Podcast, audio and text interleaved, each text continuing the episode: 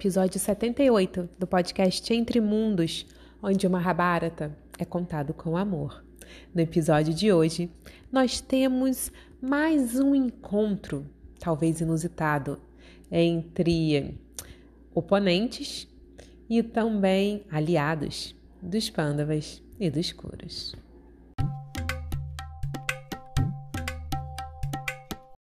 O rei Shalya da região de Madras, ele recebeu a notícia referente à guerra iminente. Shalya, ele é irmão de Madre, a esposa, a segunda esposa de Pando. Portanto, ele é tio dos Pandavas. Ele é tio biológico de Nakula e Saradeva e tio, né, de todos os cinco irmãos. E ele gostava demais de Pando. Ele era um aliado de Pando. E ele gostava demais, ele gosta demais do, de todos os seus sobrinhos. Então, ele já estava numa aflição enorme, né? De, é, depois que aconteceu a fatídica assembleia, o jogo de dados, ele soube de tudo, ele ficou desesperado, com o coração partido. Ele era um um rei muito sábio, muito escutado pelos outros. Os brahmanas tinham um enorme prazer em sentar e escutar histórias do rei Shalya, escutar ele falando, né? Ele tinha uma sabedoria é, purânica, ele conhecia as histórias purânicas muito bem. Então ele sempre estava ali é, ele tinha ali um, um contato né, com toda a sociedade de uma forma muito próxima, todo mundo querendo muito é, desfrutar também de toda a sabedoria do rei Shalya. Ele já era um ancião, ele era irmão de madre, né?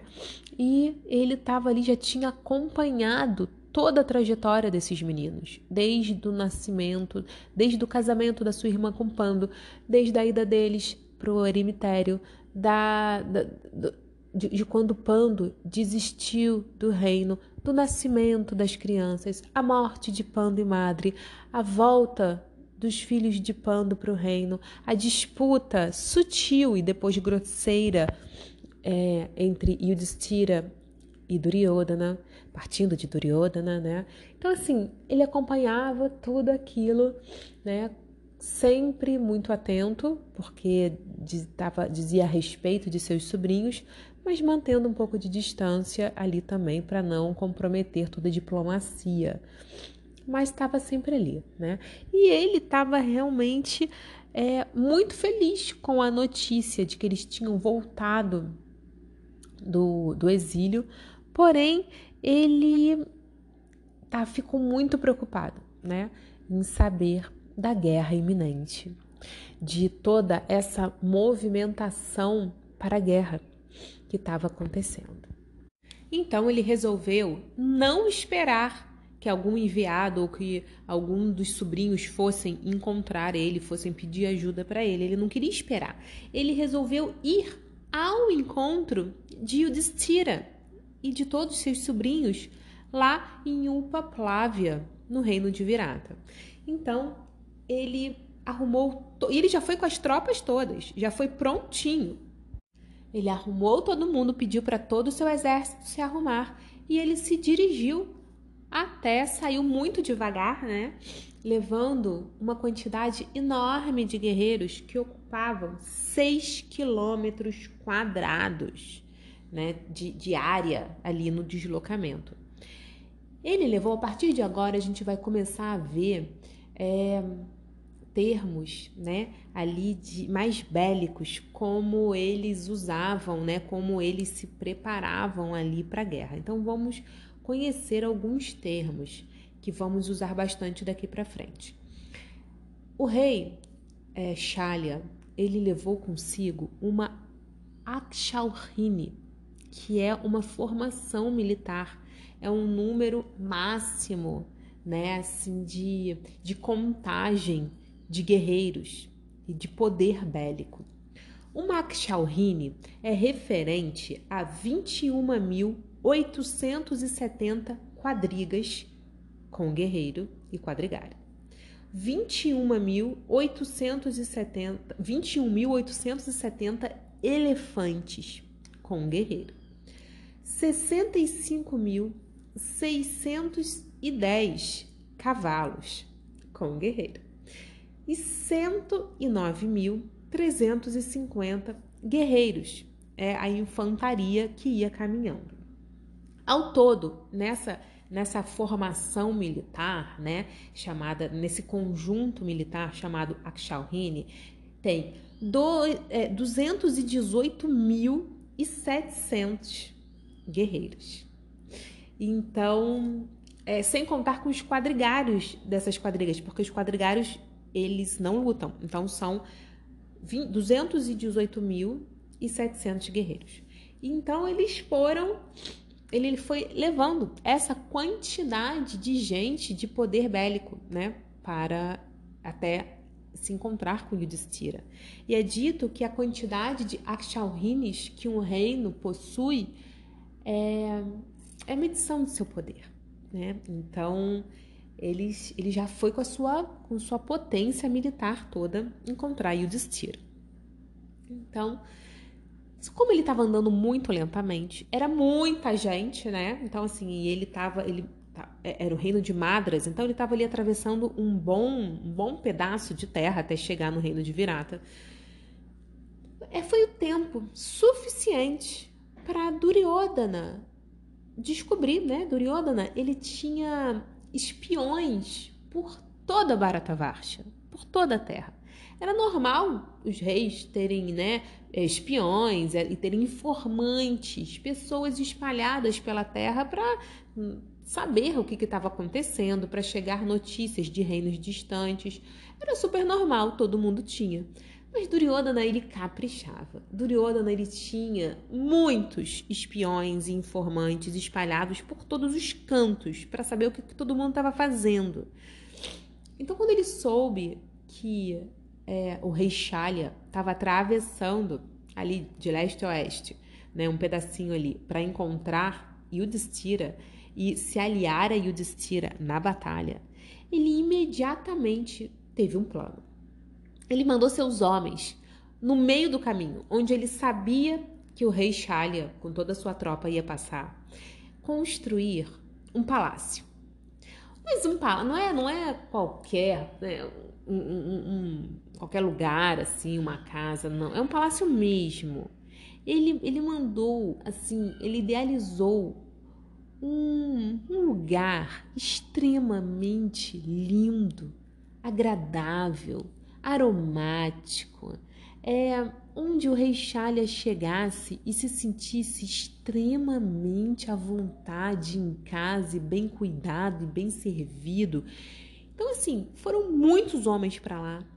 E como o rei Chalha caminhava vagarosamente, né, junto com essa tropa, tinha ali um tempo, né, de deslocamento razoável. Não era uma coisa rápida, como, né, um homem sozinho num, num, num cavalo ou numa quadriga. Então, deu tempo de Duryodhana construir um lugar lindíssimo, extremamente luxuoso, cheio de servos e servas ali preparados para receber o rei Shalya quando ele passasse. Então, quando o rei Shalya chegou no local aonde Duryodhana tinha construído aquele cenário encantador, belamente decorado com joias, pedras preciosas, folhas de ouro, ele, ele ficou assim, encantado, né? Ele já estava muito tempo viajando e ele ficou encantado, maravilhado, porque além de toda a beleza ali do cenário, que tinha lagos, é, cascatas, flores de lótus, é, tudo muito decorado com vasos, com, com plantas, com flores aromáticas. Ele também tinha músicos, artistas, bailarinas, a melhor das ofertas de comidas e bebidas, não só para ele, mas para todos os homens. Tinha, assim, banquetes sendo servidos é, que não paravam, simplesmente não cessava. Então, ele ficou realmente muito impressionado. né, com toda aquela obra de arte, com tudo aquilo que ele estava vendo, como ele estava sendo recebido.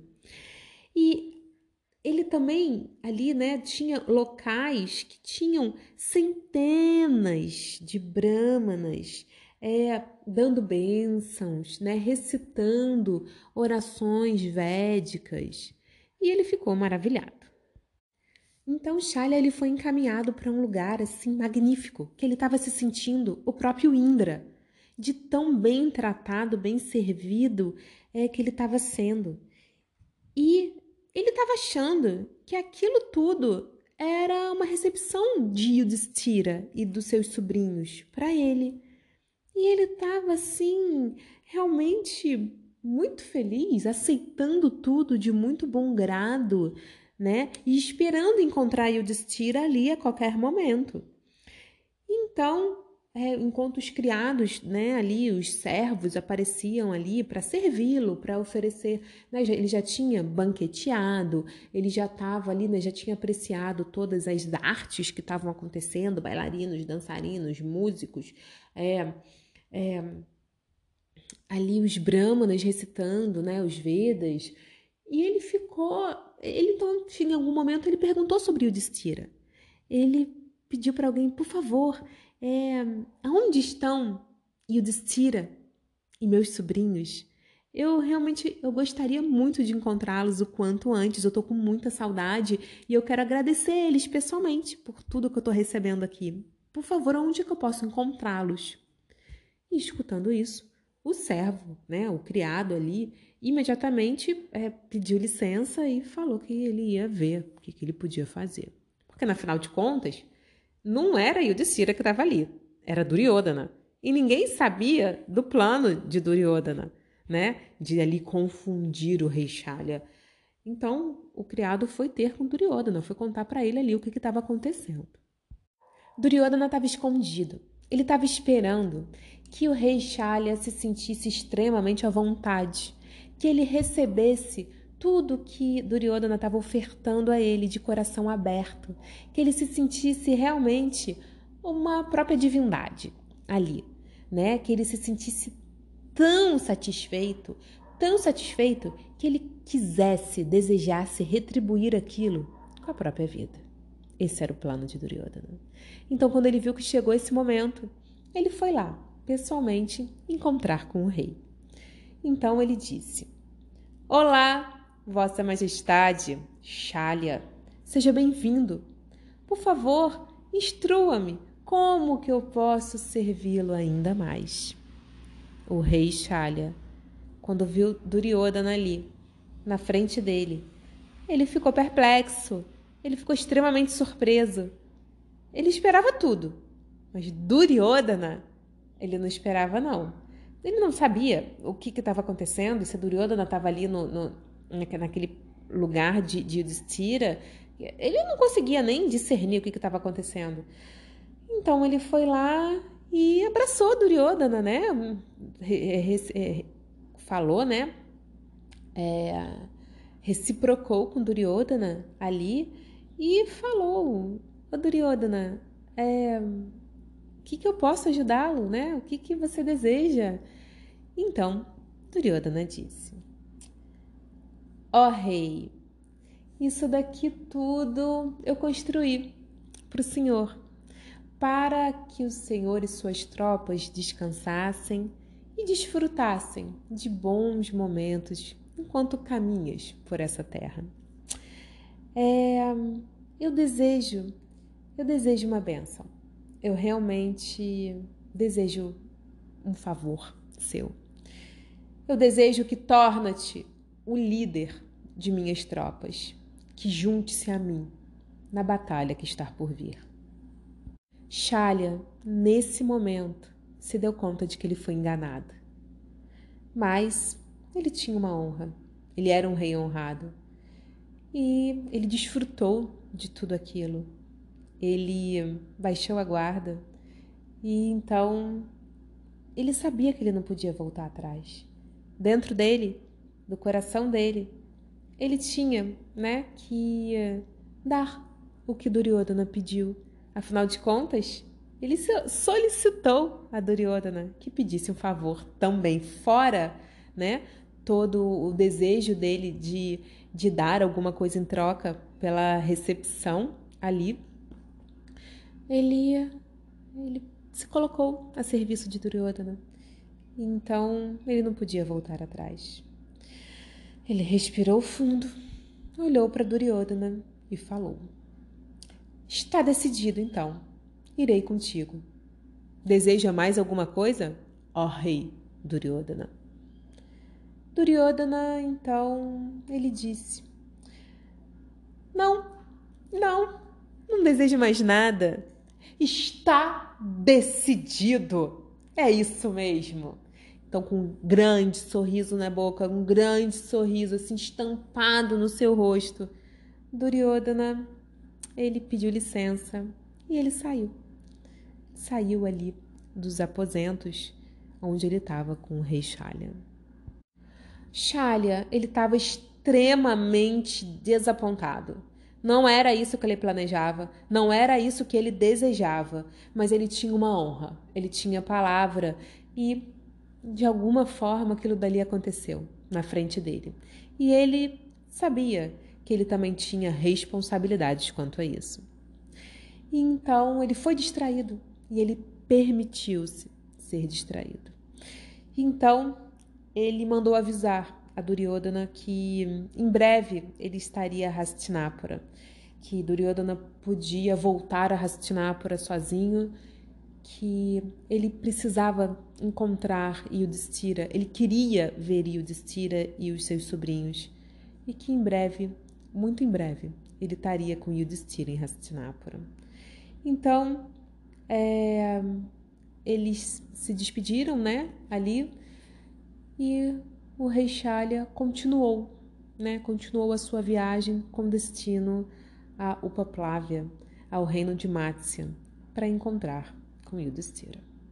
Chegando lá, Ma Shalya ficou realmente emocionadíssimo. Ele abraçou um por um, cheirava suas cabeças, apertava todos eles contra o seu peito, olhava, segurava em seus braços, olhava nos olhos de cada um deles e lágrimas brotavam sem parar de seus olhos, assim, muito emocionados e muito feliz de estar ali com seus sobrinhos.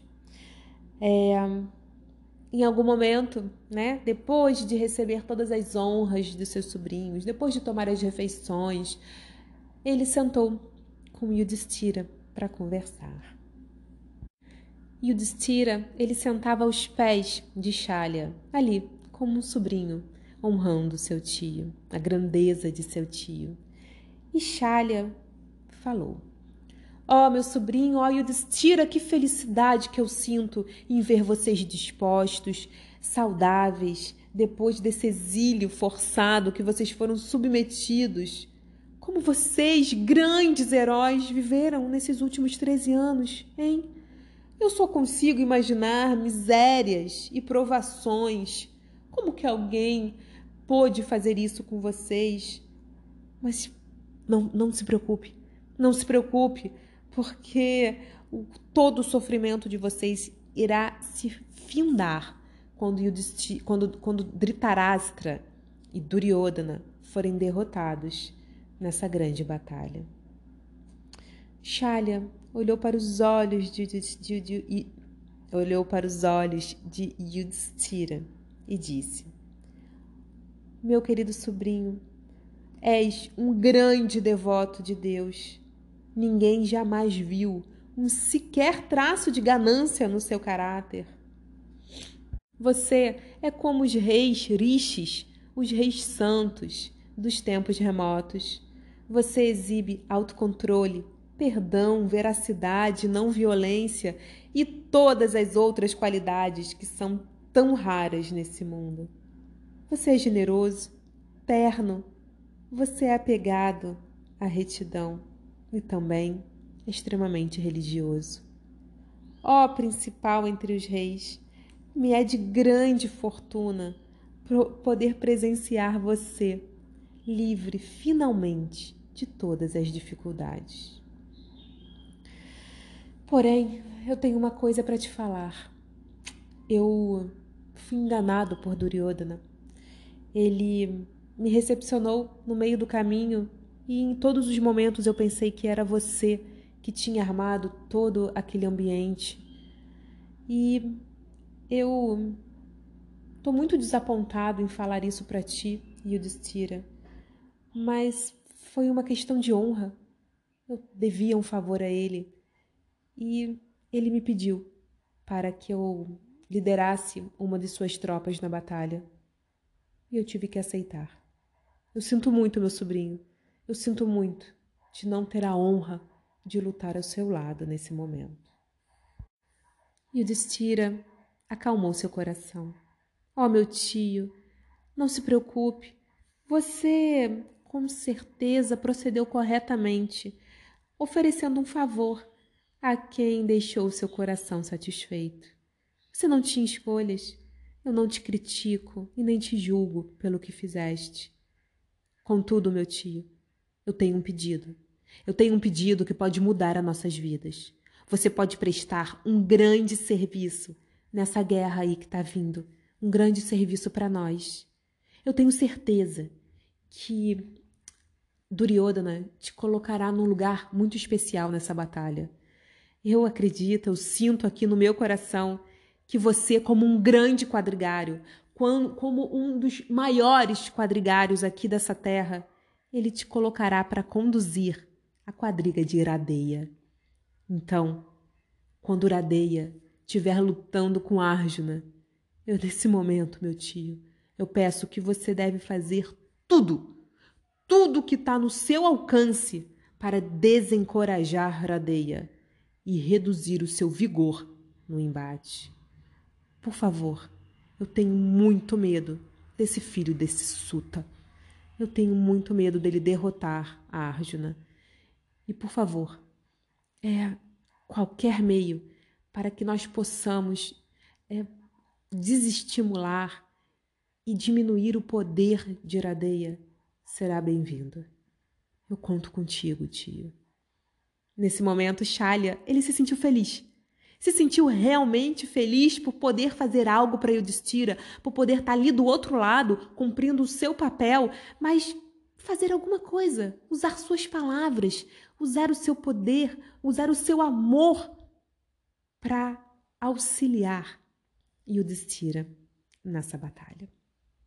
Então, nesse momento ele sorriu, ele abraçou Yudhishthira e ele falou: "Conta comigo. Eu farei de tudo, de tudo que tiver ao meu alcance para que Radeia ele não tenha vigor ao olhar, ao encarar o nosso Arjuna no campo de batalha. E o é, Yudhishthira ficou muito satisfeito e eles tiveram muitas conversas, eles falaram sobre Pando, eles falaram sobre Madre, eles ficaram ali desfrutando de um bom tempo um com o outro antes de Shalya voltar, é, ir embora e se dirigir a Hastinapura. Todos os sobrinhos se despediram do tio e ele foi embora, né? Foi encontrar com Duryodhana e cumprir com a sua palavra. Assim que Shalya partiu, chegou Satyaki de Dwaraka, junto com uma Akshalrini de guerreiros, para se juntar a Yudhishthira. Esses guerreiros faziam parte ali do clã, de uma parte do clã dos Iados. Então, é, aqui levou os guerreiros Vrishnis para se juntar a, ali, a, a batalha no lado de Yudhishthira. Então, um após outros reis foram ali, se juntando a Yudhishthira nas imediações do reino de Mácia. Era como rios desaguando no mar. Em apenas dois meses, sete Akshalrines estavam reunidas ali, em volta do reino de Mácia, esperando os próximos passos, o que aconteceria. Então, os guerreiros, né, os reis e as Akshalrines que se juntaram a Yudhishthira foram de Satyaki do reino de, do clã dos Vrishnis, né? Do, do reino dos Vrishnis, do clã dos Yados, ali, um primo de Krishna e Balarama. Ele, ele levou uma Kshalhini. O rei Dristaketu, do reino dos Chedis, levou outra Akshalhini. Saradeva, que foi o filho de Jarasandha, lembram de Jarasandha, lá onde ele foi dividido ao meio, né, por Bima, do reino de Magadha. Ele levou outra Akshalhini. Drupada, do reino de Panchala, o pai de Draupadi, o sogro de Yudhishthira, ele levou outra Akshalhini. Virata, ele já tinha uma Akshalhini. É, Malai Duraya, Duraja, que é uma regi que é o, rei de uma, de uma região dos, dos Pandyas, Cholas e Cheras. Então, eles reunidos juntaram mais outra Akshalhini e se juntaram aos Pandavas. E Gatot, Gatotkacha, ele também, com outros é, guerreiros tribais, ele se juntou ao, ao pai e aos tios com outra Akshalhini. Ao mesmo tempo, lá em Hastinapura, mas outras, outros guerreiros chegavam. E nesse mesmo tempo, Duryodhana ele conseguiu 11 Akshalhines contra as sete dos Pandavas. Então Duryodhana ele fez aliança, ele já tinha alianças de casamento, né? Tanto dos irmãos, eram 101 irmãos, quanto da irmã e fora as outras alianças que ele, foram, que ele foi fazendo nesse, nesses últimos 13 anos. Então ele conseguiram, ele conseguiu essa, esses aliados. Então foi o rei Bagadatta de Pragyotis com uma Akshalhini, foi o rei Shalya de Madras com outra Akshalhini, foi o rei Burishirava de, ba, de Balika com mais uma Akshalhini, foi Kritavarma do clã dos Yadavas. Lembra que Duryodhana foi lá em Dwaraka nos episódios passados? Krishna, ele escolheu uma Kshalhini de Krishna. Krishna deu para ele, que são os Narainas. Então, esse Kritavarma, que ele era o general ali de, de Dwaraka, de todo o clã, ele chamou Kritavarma para comandar o exército de Krishna. Então, essa Akshalhini aqui de Kritavarma é o que Krishna deu tá? os, Nara, os guerreiros Narainas. Então, Jayadrata, o rei de Sindu, esse que sequestrou Draupadi, aquele que é casado com a única irmã de Duryodhana, ele foi com mais uma Akshalhini. Sudakshina, o rei de Camboja, com mais uma Akshalhini. Karna, o rei de Anga, com mais uma Akshalhini. Shakuni, o rei de Gandhara, com mais uma Akshalhini. Susharma, o rei de Trigarta, esse que foi, né, que, que, que foi preso por Bima, por Yudhishthira, né, na época, na batalha lá com Virata, que pegou as primeiras vacas, quando teve, teve a confusão com Virata. Então, obviamente, ele se juntou com Duryodhana e ele levou mais uma Kshalhini. Então, os próprios Kuros, com seus pequenos aliados ali, formavam mais uma Kshalhini. E também tem o reino Kalinga, que é o reino hoje em dia atual Odisha, ele foi com outra Akshalhini. Então, juntando tudo, eles conseguiram 11, 11 Akshalhinis. Então, uma quantidade enorme de guerreiros. E ali estavam reunidos. Duryodhana estava é, feliz ali, ele sabia, óbvio, né, que ele tinha mais guerreiros, ele tinha quatro Akshalhinis a mais do que os Pandavas. Isso é uma, uma quantidade enorme ali no campo de batalhas. Então, eles estavam belicamente mais fortes, sem dúvida. É, então, ele soube, né? ele sabia que a qualquer momento o mensageiro ia chegar. O mensageiro que viria, estava indo do reino de Panchala, enviado por Drúpada. Drúpada enviou, né? Ele estava ali enviando o seu Brahmana pessoal. Então eles estavam todos ali esperando, esperando essa essa conversa, né? Esse diálogo, né? Para decidirem que eles iam ter uma guerra. Porque a guerra não pode começar, não poderia começar ali do nada, um ataque surpresa. Não, guerra era tudo calculado, tem um dia para começar, hora para começar. Então assim, então estavam ali meio que, bem, estamos aqui, né? Vamos ver o que, que vai acontecer. E o que, que vai acontecer com a chegada desse mensageiro enviado por Drúpada, nós vamos ver semana que vem.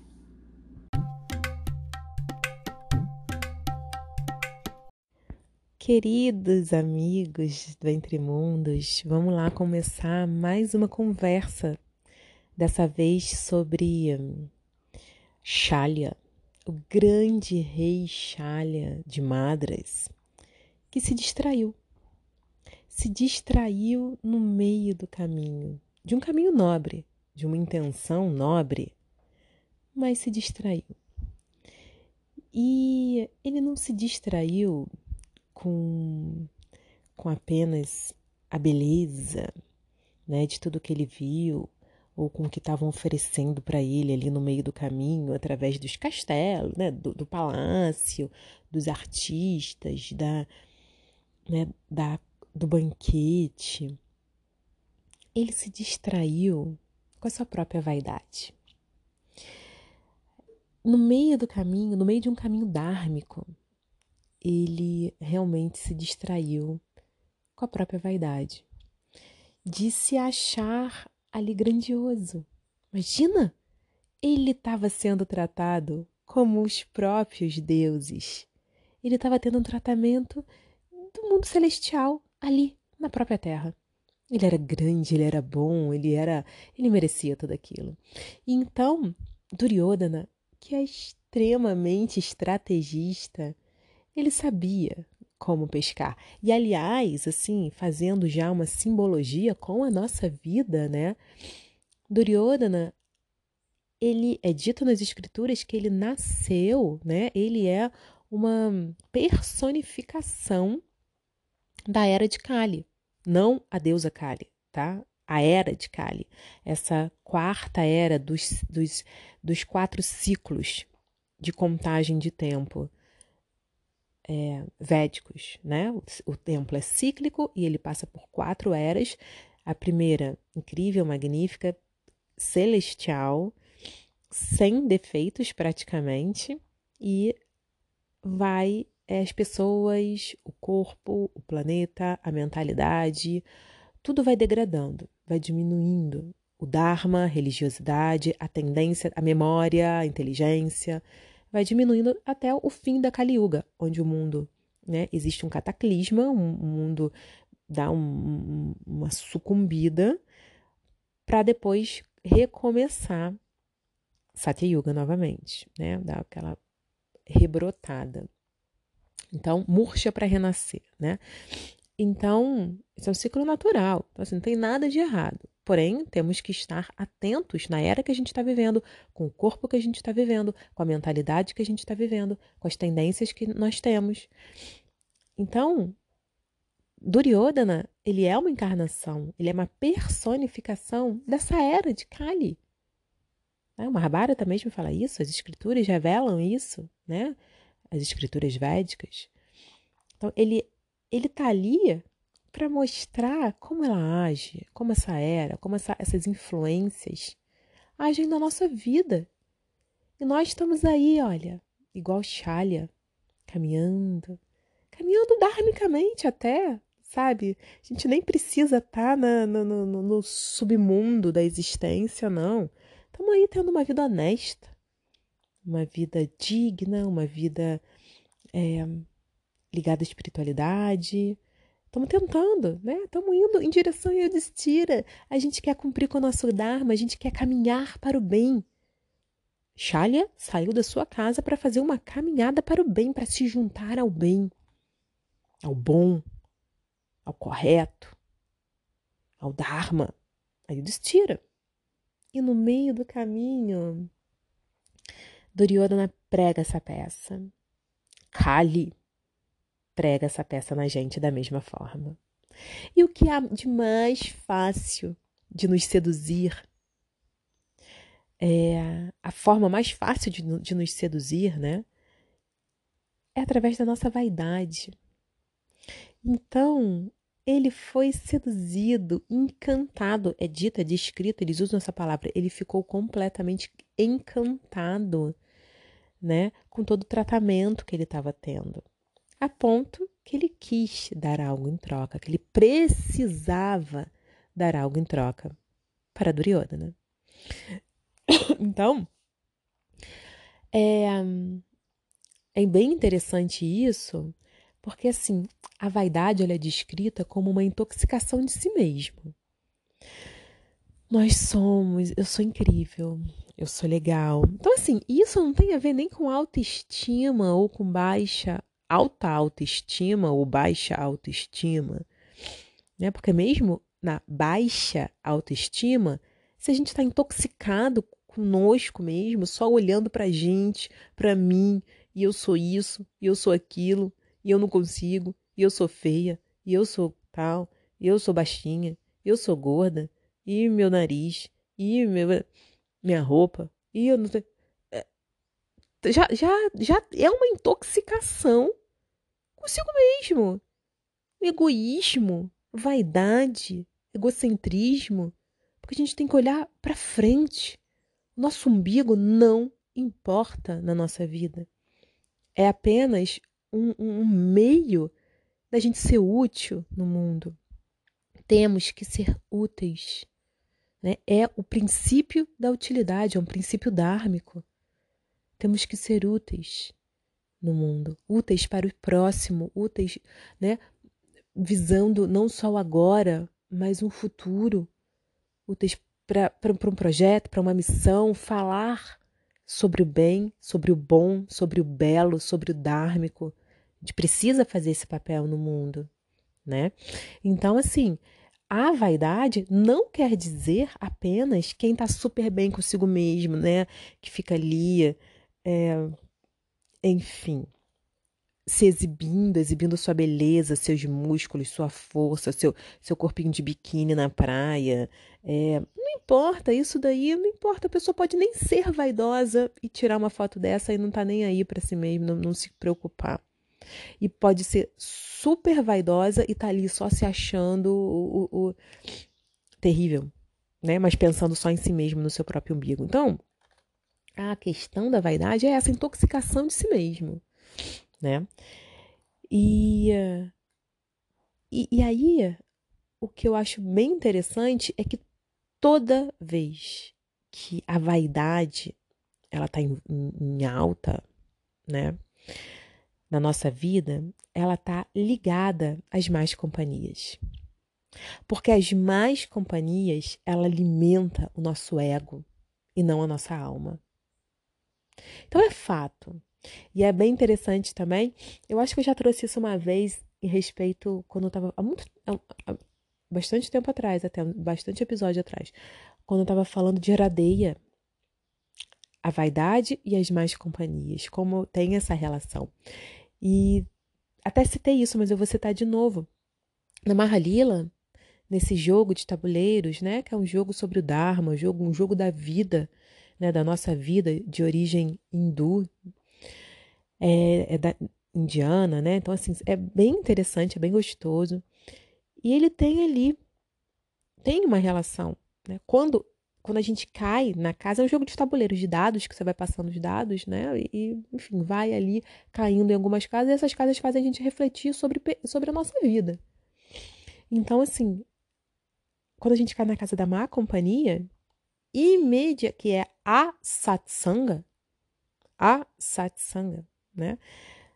A gente imediatamente cai para a casa da vaidade. Então a gente tem que repensar a nossa vaidade para a gente conseguir passar de novo pelo tabuleiro sem repetir, né? Sem cair de novo na casa da má companhia. Então, assim, para a gente escapulir das más companhias, a gente tem que enfrentar a nossa vaidade. Porque boas companhias, sadhu sanga, o sat sanga, é, estar com pessoas que praticam o sadhana, estar com pessoas que são firmes na vida espiritual, que estão no mesmo caminho do Dharma como nós gostaríamos, né? Como às vezes a gente nem tá, mas a gente quer estar. Então, pra gente quer, quando a gente quer estar, a gente tem que estar com pessoas que também estão. Então, a gente tem que buscar pessoas que estão no mesmo caminho que a gente. Então, satsanga, caminho, pessoas que estão no caminho espiritual. No caminho do sadhana, da prática espiritual. Então, essas pessoas eles não vão alimentar o nosso ego. Não é, não é, é da mesma forma que eu já falei aqui que o guru, ele não alimenta nosso ego. Né? O mestre espiritual, a figura do professor, a figura do guru. Não é uma pessoa que vai ficar ali passando a mão na, sua, na nossa cabeça, falando, é bonitinha. Não, você errou, mas olha só, a gente dá aqui um jeitinho. Não, olha, eu dou, eu dou uma apagadinha aqui, eu sei que a sua intenção foi boa. Não, errou, meu amor. Falta de atenção, também é erro. Vemos aqui na vida real. Shalya perdeu a sua atenção. Perdeu a sua atenção e perdeu a si mesmo, se perdeu do caminho do Dharma, foi obrigado, né, pelas suas próprias pelos seus próprios valores a lutar com, com, com Duryodhana. Ele se sentiu nessa obrigação. Ele devia um favor a Duryodhana. E a gente não pode dever favores a Kali Yuga, a essa era. Então, é, é, um, é um momento que o mal está sempre na espreita. É, e assim, não é um papo esotérico, místico. Não. É o, o mal que a gente pode fazer a nós mesmos, né? Quem tem uma vida disciplinada, seja com que for, a gente sabe que a preguiça, o egoísmo, o orgulho, a inveja, a soberba é o mal. Ele está sempre à espreita para entrar e invadir nosso coração. Então a vida, principalmente hoje na Kali Yuga, é um eterno orai e vigiai né? Para nós não nos intoxicarmos, não nos encantarmos com toda essa alegoria externa de Kali Yuga da nossa era. Então, também o belo é o perdão de Yudhishthira, né? Ele conseguiu entender ali toda o maquinário que Duryodhana fez, ele conhecia bem Duryodhana, e ele perdoou o tio. E Yudhishthira teve jogo de cintura e ele fez do limão uma limonada. E vai ser realmente incrível, né? É, eu gosto dessa parte, assim, eu acho, veremos lá na frente o que que vai acontecer. E o Destira foi bem sagaz, né? Porque Shalya ali era realmente um, um quadrigário exemplar, um, um, um grande guerreiro, um grande rei, um grande general, mas ele tinha essa fama de ser um incrível quadrigário. Então ele já ali na cabeça dele é, já levou, já leu um futuro, né? Ele já teve essa intuição, uma intuição forte. E isso é legal de falar sobre intuição, essa intuição de. Nada era garantido, ele poderia ser qualquer coisa, mas ele, o destino ele sentiu que o tio poderia ser o quadrigário de Iradeia, de Karna. E foi isso realmente que, que, que aconteceu, né? Vai acontecer, que nós veremos. E o lance da intuição é muito legal, até eu e a Nandine falamos isso numa, na última live, a live sobre a fé. Convido todos a assistir. É, a intuição é quando o nosso Paramatma, a alma suprema, Param Atma, Atma é alma, Param é supremo. Então, assim, a alma suprema, né, que habita nosso coração, dentro do nosso corpo, ele funciona como um, um, um, nosso corpo é uma grande carcaça. Temos várias camadas sutis de mente, inteligência, ego, os nossos sentidos, os elementos, e ali hum, o, o toque espiritual é a alma e a superalma. A superalma ela é uma grande testemunha, é a presença de Deus no nosso coração, né? É esse Deus quando a gente fala o famoso namastê, namastê, o Deus que saiu de mim, Deus que mora, reside em mim, saúda o Deus que reside em você. O namastê é, é em relação a essa Paramatma, a alma suprema que habita nosso coração como uma grande testemunha. Né? Quando a gente não tem uma relação firme com Deus, é... ele fica quietinho ali, quietinho, só olhando e testemunhando. E quem e isso, essa testemunha de Deus no nosso coração é a nossa garantia para quem realmente trilha o caminho do bem. É a nossa garantia, é o nosso alento, ai, é, é a nossa tranquilidade. Deus está vendo. Deus tá, não está vendo de fora, não. Deus está vendo aqui de dentro, sabe? E para quem não caminha neste trilho, é um grande medo, porque Deus está vendo. Então, é legal também percebermos, né? É, o que sentimos com essa informação de Deus está vendo. E assim, o interessante que eu ia falar da intuição de Yudhishthira é que a intuição é dito que é quando a gente consegue ter uma conexão direta com Deus. Paramatma, dentro do nosso coração. Quanto mais íntima é a nossa relação com Ele, mais escutamos a Sua voz, mais escutamos Ele sussurrar no nosso ouvido e nos ditar é, atitudes, direções, caminhos. A gente escuta a voz de Deus. E isso é intuição, a verdadeira intuição. Então, é, vamos terminar por aqui. O interessante também falar sobre as Akshalhines, essas grandiosas é, é, exércitos, né? A formação dos exércitos. E o interessante é que a soma deles, todos, sempre dá 18.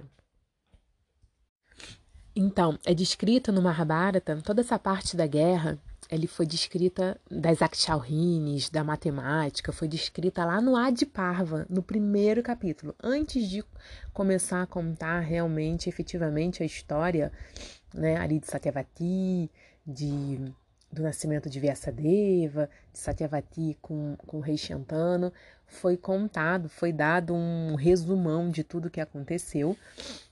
E foi citado a, falando que grandes matemáticos fizeram as contas é, das Akshalhines. Né? E é interessante é que toda soma dá 18. Então, quando a gente soma as 11 Akshalhines que o Duryodhana conseguiu com as 7 dos Pandavas, dá 18. Quando a gente soma, por exemplo, é, em cada Akshalhine tem 21 mil 870 quadrigas. Se soma isso, 21.870 dá 18. Se soma 65.610 cavalos, dá, dá 18. 65.610. Se soma 109.350 da infantaria, dá 18. E o so, a soma né, do total dos 218.700 guerreiros dá 18.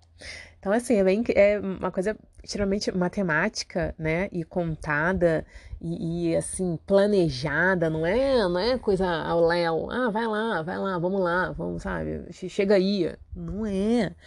Então, e uma coisa interessante também, falando da matemática da guerra, né? É que para chegarmos nesses números das Akshalhines, dessa, dessa, dessa desse exército, né, da formação do exército, ela é dividida em nove partes.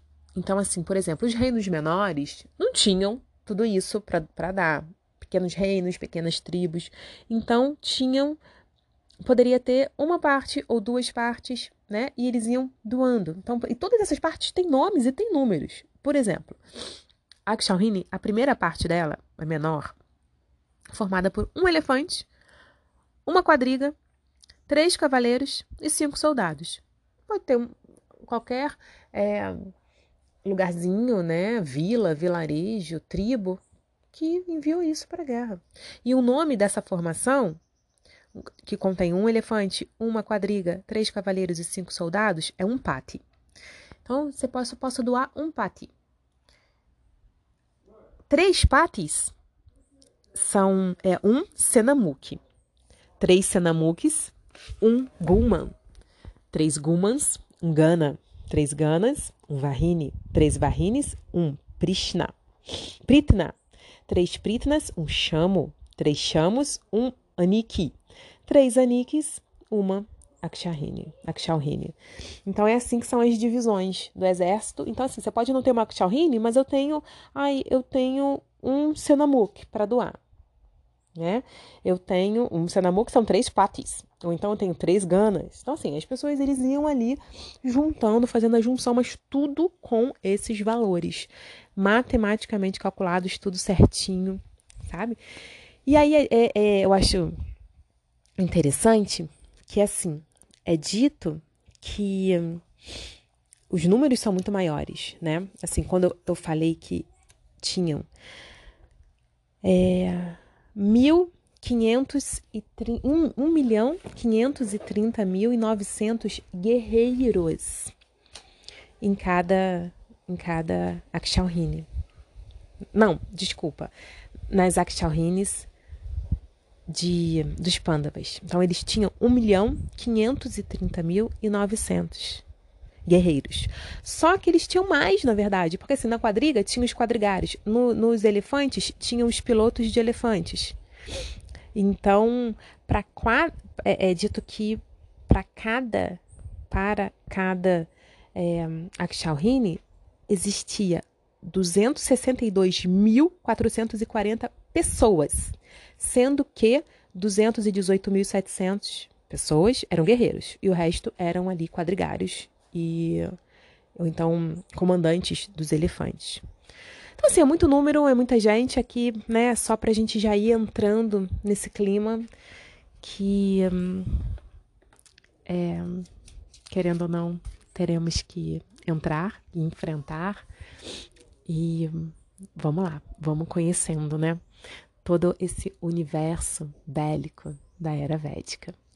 Que não era Deus dará, era tudo exatamente bonitinho, calculado. É, é, preocupado, belo, né? Belo, assim, com os números, com as formas, com a cres... né? Você vê que vai tudo crescendo de três em três as formações militares. Então, assim, tem toda ali uma uma lógica, uma lógica, uma beleza matemática antiga que hoje a gente se perde muito, né? Então vamos lá, vamos partir para para a próxima já, né? Já se preparar para a semana que vem com um mensageiro chegando em Hastinapura. E eu espero vocês. Um beijo.